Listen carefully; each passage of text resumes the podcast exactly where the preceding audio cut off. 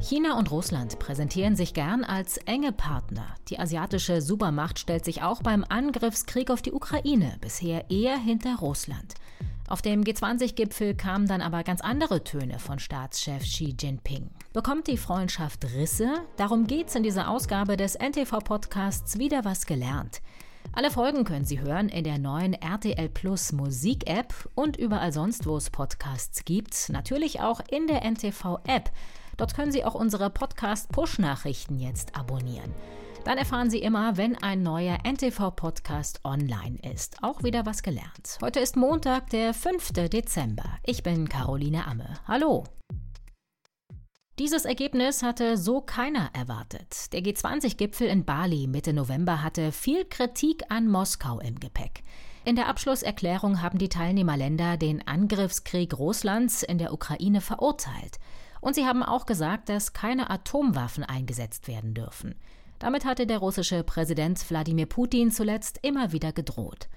Auch China hat die russlandkritische Abschlusserklärung mit unterschrieben. Allerdings gibt es eine Einschränkung. Es steht drin, dass die meisten Mitglieder den Krieg in der Ukraine verurteilen. Diese Wortwahl lässt China etwas Freiraum. Der Politikwissenschaftler Thomas Jäger beurteilt das Ergebnis des Gipfels bei NTV positiv. Es ist ausgesprochen bemerkenswert, dass es zu dieser Abschlusserklärung kommt und dass es zu der Verurteilung eines Krieges kommt. Denn in seinen Veröffentlichungen spricht China immer noch vom Konflikt zwischen Russland und der Ukraine. Das ist also ein deutliches Zeichen. Der Druck wird größer auf Präsident Putin, in irgendeiner Weise diesen Krieg zu beenden. Und da er ihn nicht militärisch beenden kann, äh, wird das eine politische Lösung erforderlich machen, die nicht im Sinne von Präsident Putin ist. Bei dem G20-Treffen war Russland relativ isoliert. Putin selbst war nicht gekommen. Er hatte nur seinen Außenminister Sergei Lavrov geschickt. Der wurde von den anderen Teilnehmern gemieden. Putins angeblicher Freund Xi dagegen hat die Nähe zu anderen Staats- und Regierungschefs gesucht. Drei Stunden lang hat er sich mit US-Präsident Joe Biden unterhalten. Außerdem gab es noch Treffen mit Frankreichs Präsident Emmanuel Macron und Kanadas Premierminister Justin Trudeau. Nach dem Gipfel haben viele spekuliert, dass die enge Freundschaft zwischen Russland und China Risse bekommen hat. Peking nimmt immer mehr Abstand von Putin, berichtet NTV-Reporter Carsten Mierke aus Bali. China hat, so scheint es, eigentlich nur wirklich ein Interesse und das ist das eigene wirtschaftliche Wachstum. Und da hat Präsident Xi erkannt, dass ihm Putin nicht mehr hilft, dass er ihm da schadet. Und da lohnt auch noch ein Blick auf das Gespräch, was der chinesische Präsident heute Morgen mit Macron geführt hat. Da hat er so sinngemäß gesagt, ja, wenn die Amerikaner schon rumzücken mit dem Handel und nicht mehr so richtig mit uns wollen, dann lasst uns doch wenigstens hier, die Franzosen und ihr Europäer, lasst uns wenigstens Handel treiben. Also all dieses ein Zeichen, dass China abrückt und ein Zeichen, dass es einsam wird um Putin. Der leichte Kurswechsel Chinas hatte sich schon beim Besuch von Kanzler Olaf Scholz bei Chinas Staatschef Xi Jinping angedeutet. Chinas Machthaber hat sich etwas von Russland distanziert, indem er Drohungen, Atomwaffen einzusetzen, verurteilt hat. Dass die Freundschaft zwischen Putin und Xi jetzt auf der Kippe steht, will Finn Meyer Kuckuck so nicht unterschreiben. Der China-Experte ist Redaktionsleiter beim Digitalmedium China Table. Er sagt, Chinas Position hat sich nicht grundsätzlich geändert, nur in Details, aber schon diese könnten sehr schlecht für Russland sein. Der Westen hat sich geeinigter gezeigt, als die beiden erwartet haben. Und deswegen spielt Xi Jinping jetzt natürlich schlau und in einem Gipfel, wie jetzt dem G20-Gipfel in, in Bali, stellt er sich eher an die Seite der anderen Staatsführer, um halt nicht als Außenseiter da auf der Seite dieses wirren Typen mit seinem Krieg zu stehen, weiterhin. Und deswegen gibt es jetzt diese kleine Neujustierung, dass man diese Dokumente mit unterschreibt, aber kein wirkliches Abrücken von Russland. Und vor allem, was es gar nicht gibt, und deswegen sage ich, die Position ändert sich nur minimal, es gibt gar nicht einen Seitenwechsel in Richtung Amerika, dass man sagt, wir schließen uns jetzt der aus chinesischer Sicht amerikanisch geführten Allianz gegen Russland an. Das gibt es garantiert nicht. Und solange das nicht passiert, bleibt China auch weiter Handelspartner Russlands. Doch ist die Freundschaft zwischen Xi und Putin wirklich so grenzenlos? Noch drei Wochen vor dem russischen Einmarsch in die Ukraine hatten sich die beiden genau das geschworen.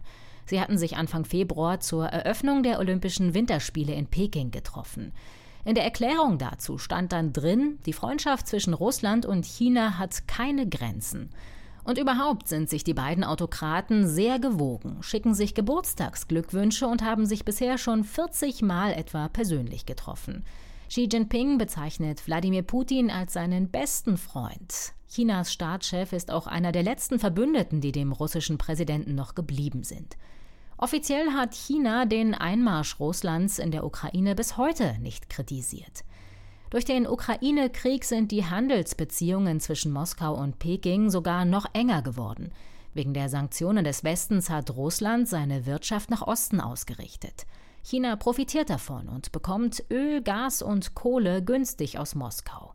Russland allerdings bekommt nicht wirklich viel zurück. Nach außen hin unterstützt China die Sanktionen des Westens zwar nicht, die Exporte nach Moskau sind aber eingebrochen, bis April um 38 Prozent. China ist ja raffiniert. Die stellen sich auch nicht wirklich an die Seite Russlands. Die haben also keine Waffen geliefert, nichts Substanzielles. Die haben zwar Chips geliefert, Russland braucht dringend Mikrochips. Die waren aber so schlecht, dass nur die Hälfte davon funktionierten und die Russen jetzt Riesenprobleme haben auszusortieren, welche sind jetzt gut und welche nicht. Das war offensichtlich reiner Ausschuss. China dagegen ist zum wichtigsten Exportland für Russlands Energie geworden. Zehn Prozent mehr hat Moskau dieses Jahr geliefert. 15 Prozent der gesamten chinesischen Ölimporte stammen aus Russland, nur Saudi-Arabien liefert mehr. Einseitig ist die Partnerschaft trotzdem nicht. Chinas Ziel ist es, sich vom Westen zu lösen. Russland könnte dazu beitragen und das Reich der Mitte mit Rohstoffen und Energie versorgen. Öl und Erdgas wird Moskau in Europa ja nicht mehr los. Außerdem rechnet sich China aus, dass der Ukraine-Krieg das US-Militär schwächen wird. Sich gegen Moskau zu stellen sei nicht zielführend, sagt Finn Meyer-Kuckuck. Gleichzeitig stelle sich China aber auch nicht offen an Russlands Seite. Schließlich braucht auch China die EU weiter als starken Wirtschaftspartner. Peking nutze Moskaus Isolation innerhalb der Weltgemeinschaft aus. Vor allem wird am Ende das große rohstoffreiche Russland ein treuer Bündnispartner und fast so etwas wie ein Vasallenstaat, um das Wort nochmal andersrum zu gebrauchen, Chinas sein. Weil was hat Russland denn? Russland hat diese Energievorräte im Boden liegen. Russland hat keine starken Marken, es hat keine überlegene Technik, es hat ganz vieles nicht, was man braucht, um auf dem Weltmarkt wirklich divers aufgestellt zu sein. China ist seinerseits wirtschaftlich viel, viel stärker und wird deswegen Russland in die Tasche stecken und Putin ist ganz übel von Xi Jinping abhängig, wenn es denn überhaupt noch Putin ist in den kommenden Jahren. So eng wie China mit Russland verbandelt ist, so viel Feindseligkeit gibt es gegenüber den USA. Xi glaubt, dass der Kommunismus den kapitalistischen Westen besiegen kann. Sein Ziel ist, die Weltordnungspolitik neu zu gestalten, mit Peking an der Spitze. Chinesen haben das Hauptinteresse, die Weltordnung neu zu justieren. Darum geht es sowohl China als auch Russland und da sind die beiden auch quasi Verbündete. Aus Chinas Sicht ist es so, die USA haben die Weltpolitik jetzt ungefähr ein Jahrhundert lang dominiert und es wird Zeit für eine neue Weltordnung, in der die Amerikaner nicht alles vorgeben, zusammen mit ihren europäischen Vasallen. Davon will man weg und dafür ist Unruhe gut, die die Weltordnung aufbricht, die neue Konstellationen schafft. Xi Jinping hat jetzt gedacht, dass Wladimir Putin mit seinen Zündeleien schon irgendwie für Unruhe sorgen wird auf der Welt. Das ist ihm ja auch gelungen, was zu Verschiebungen führt. Und am Ende profitiert in irgendeiner Form China, wenn es sich strategisch geschickt positioniert. Nun ist es so, dass dieses Kalkül nicht aufgeht. Ich spekuliere jetzt. Wenn Putin Xi Jinping überhaupt vorher gesagt hat, was er vorhat, derzeit sieht es nicht so aus, als ob er ihn wirklich eingeweiht hätte, aber selbst dann wird er ihm natürlich gesagt haben, in zwei Monaten ist die Sache vorbei. Und jetzt zieht sich dieser Krieg in alle Ewigkeit. China profitiert geopolitisch nicht so viel, wie er hofft. China schaut auch genau auf den Ukraine-Krieg, um sich etwas abzuschauen in seinem Konflikt mit Taiwan. Peking sieht den kleinen Inselstaat nicht als eigenständig an, sondern als abtrünnige Provinz der Volksrepublik und will das Land unter seine Kontrolle bringen. Der demokratische Staat selbst sieht sich aber als unabhängig. Taiwan wird von den meisten Ländern nicht als souveräner Staat anerkannt, auch nicht von Deutschland und den USA. Amerika unterstützt Taiwan aber bei der Verteidigung und liefert Waffen. Als die US-Spitzenpolitikerin Nancy Pelosi Taiwan Anfang August besucht hat, war China wenig begeistert, schickte Kampfjets und Kriegsschiffe los zu Militärmanövern an der taiwanischen Küste. Bisher hat der Ukraine-Krieg aber noch keine Blaupause geliefert dazu, wie sich China Taiwan einverleiben kann. China könnte aber selbst eine Rolle spielen im Krieg, und zwar als Friedensvermittler. Einige sehen Xi in dieser Rolle, unter anderem Frankreich. Frankreichs Staatschef Emmanuel Macron will sich dafür bei einem Besuch in China Anfang nächstes Jahr einsetzen. Und die EU hofft, dass Xi Russland überzeugen kann, den Krieg zu beenden.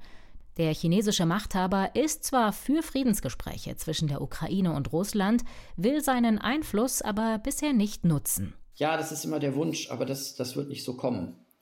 China möchte nicht vermitteln, obwohl es natürlich, es wäre natürlich eine coole Rolle, als übergreifende Macht aufzutreten, aber schon das würde viel zu sehr darauf hinauslaufen, dass man Amerika im Erhalt der alten Weltordnung unterstützt.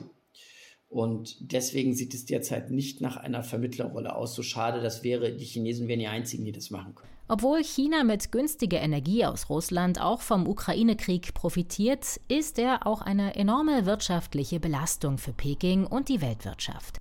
Aber momentan hat China genug eigene Probleme. Mit aller Härte geht die Regierung gegen Demonstranten im ganzen Land vor. Zuerst haben die noch gegen die strenge Corona-Politik protestiert. Inzwischen richtet sich ihr Protest längst gegen die kommunistische Führung. Das war der NTV-Podcast Wieder was gelernt mit einer Ausgabe über das Verhältnis zwischen China und Russland. Lassen Sie uns gern eine Bewertung da und schreiben Sie uns gern eine E-Mail mit Ihren Anmerkungen oder auch Themenvorschlägen an podcasts.ntv.de.